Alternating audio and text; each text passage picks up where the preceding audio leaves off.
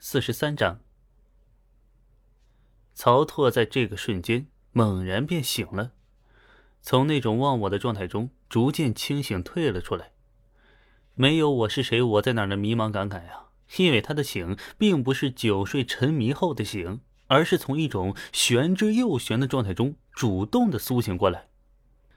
曹拓并不后悔脱离这种状态，因为他有金手指啊。感受过的状态，随时可以再通过金手指给续回去。此时他更在意的是近在眼前的危险。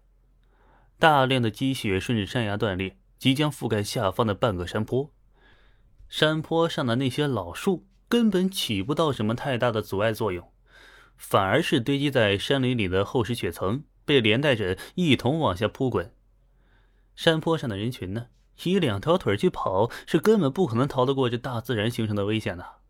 幸好，这武当山并非是极北之地的大雪山，尽管今天冬天特别冷，雪层却不算太厚。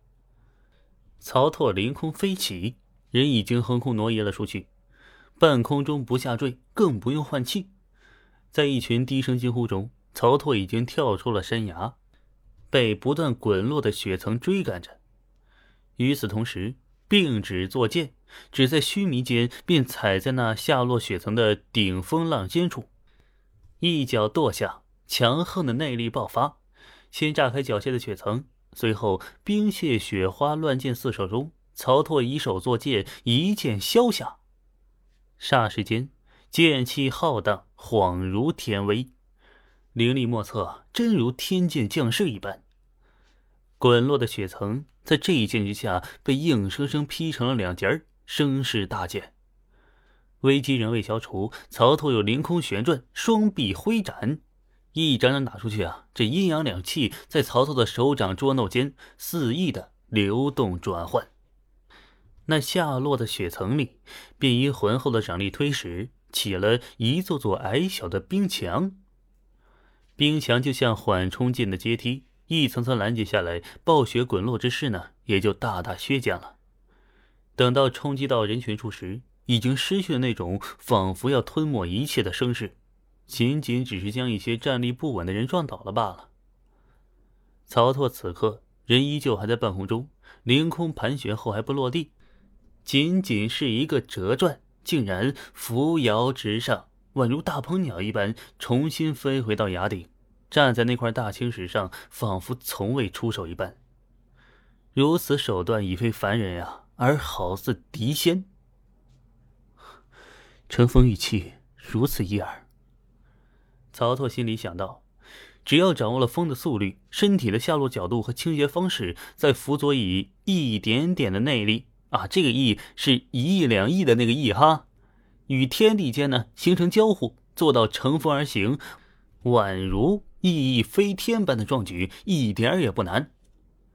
曹拓展现神迹般的手段，拯救了大量的人。霎时间，山道上下跪满了人，所有人都狂热的看着曹拓，等待着他的指示。曹拓面对那一双双渴望的眼睛啊，却突然像一个宅了十几年的社恐人。嘿，扬了扬手，还未说话，那漫山遍野跪倒的人群便齐刷刷的叩头。有叫真人呐，有喊仙君呐，还有口称什么真武大帝降世的。曹拓这才不得不出声解释道：“诸位，我这是武功，并非仙法。呃，诸位可信我？”跪在最近处位置的几位道人相互对视，随后像是领悟了什么天机似的，大点齐头。啊，仙师所言极是。仙法不可轻传，此为武学啊，绝非仙法，绝非仙法呀！一名长着山羊胡的道士很快速的说道。曹拓看着对方一脸狂热，觉得他在说谎，没有交心说实话。但是曹拓没有证据。嗯，那就好，武功而已，你们要学，我可以教，不过别喊我仙师，我并非修仙人士。曹拓说道。啊，好的，真人。龙虎山张留孙叩见真人，得见真人，方才知道这世上果真有长生之法、神通之术，恳请真人收弟子入门墙。山羊湖的道士高声喊道，其身后数十位同样在武当山隐修的道士同样跟着喊，恳求曹拓收他们入门。果然，虽然曹拓解释了他用的是武功，并非仙法，但是很显然啊，这些道士不信呐。武功他们也会，但是挥手间可挡天地之威，这脚下乘风，于空中肆意翱翔，这是武功能做到的。他们读过很多书，眼前这位仙师骗不了他们。呃，你们，哎呀！曹操还想解释，却看到那些狂热的眼神，突然觉得呀，解释苍白无力，只能等这些人将来自己领会。等他们看穿了真相。自然就会清楚，他所用的绝不是什么仙法，而是武功。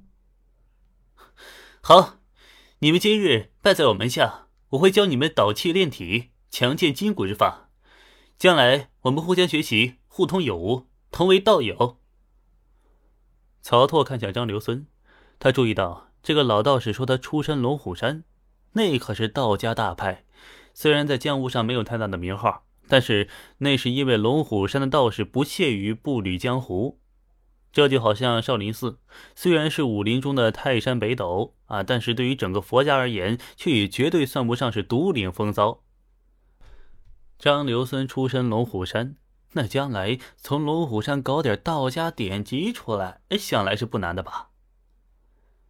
半年进入玄之又玄的状态修行，曹操感觉到已经提前踏入了顶峰。还要往上啊，那就要探索前路，从儒释道三家典籍中摄取前人智慧。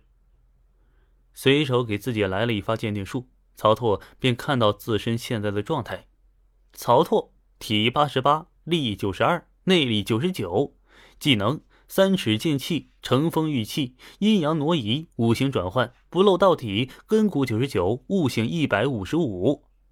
备注。看看你的技能表，你还说你不是在修仙？体与力还有上升空间，内力和根骨已经触摸到壁垒，只能突破界限才能继续成长。但是毫无疑问啊，如果我再行走江湖，应该没有不能交手的了。就是不知道郭靖还有甄志炳他们有没有突破界限，进入另一个层次。曹操忽略了备注，觉得备注就是在扯淡。虽然他的技能确实花哨了点儿，但是这怎么就不是武功了？剑气嘛，虽然有三尺那么长，并且还能凝而不散，以真气于周遭十米范围内肆意调配，纵横穿梭，但是那怎么就不是武功了？还有乘风御气，难道不是轻功吗？这阴阳挪移，那不是劲道的搬运法门吗？五行转换，那不是应变手段吗？啊，最后这个不漏之体，其实也就是把金刚不坏功强化了一下。那其实不就是一种护体罡气吗？曹拓反正觉得自己挺武侠的。